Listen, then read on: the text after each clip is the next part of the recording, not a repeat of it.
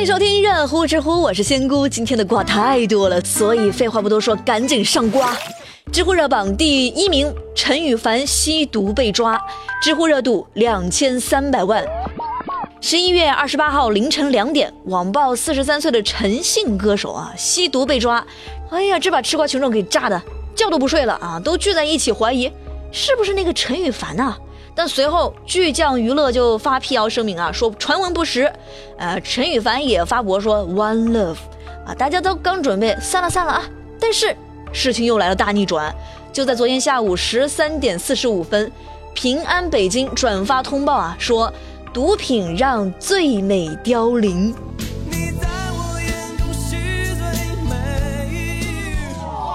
这也就证实了陈羽凡吸毒，所以。陈羽凡昨天下午那条 One Love 的微博到底谁发的？自发的吗？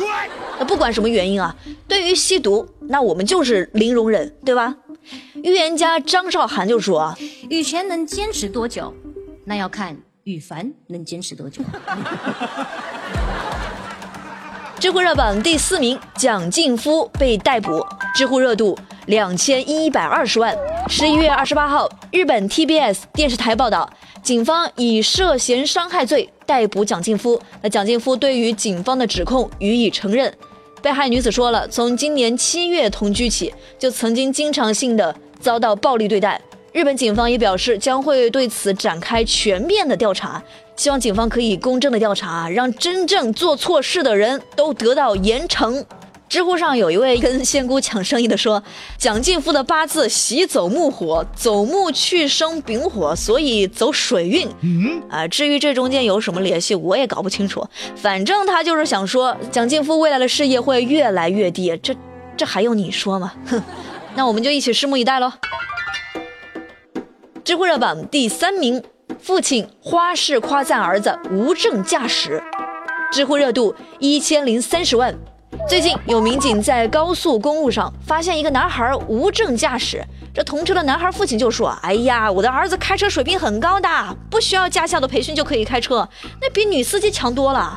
交警不应该处罚儿子，还说什么水平差的司机都应该按照无证驾驶处理。你把我气死了。”最终，男孩被处以罚款一千元，并且拘留七天，他的父亲也被罚款一千。贤哥看了这条新闻，真的是一脸懵啊！刚刚这个人是？又在黑我们女司机，我去，这人在车中坐，锅从网上来啊？那你儿子这么行，那还当什么儿子呀？直接给驾校当教练去呗，上秋名山的对吧？这警察叔叔抓的就是你这种人啊！知乎网友蛋蛋就说：“这个当爸的啊，第一教孩子违法，第二教孩子性别歧视，有这样的爸啊，还愁儿子不犯事儿吗？”你说的对，你是个聪明人啊。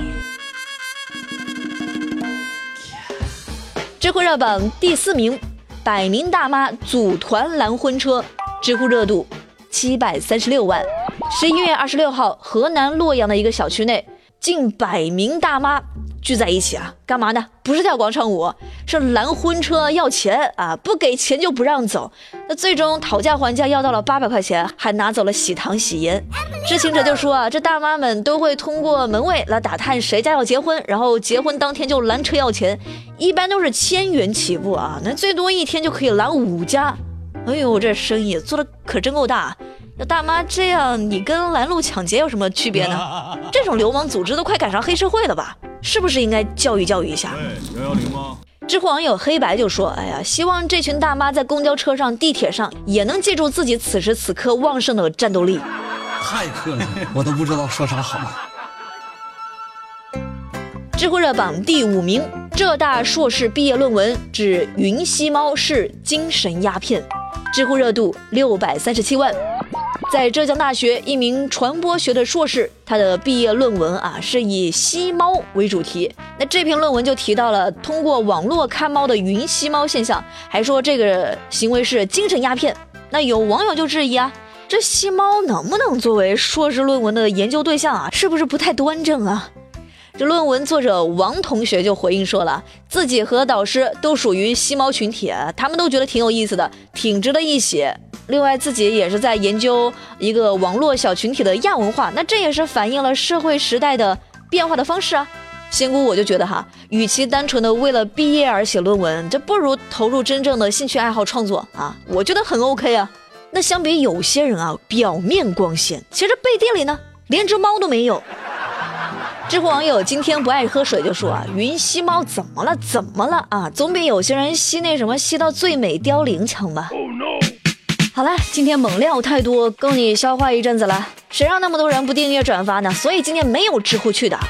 那明天有没有呢？你再听听看喽。下期再见，拜拜。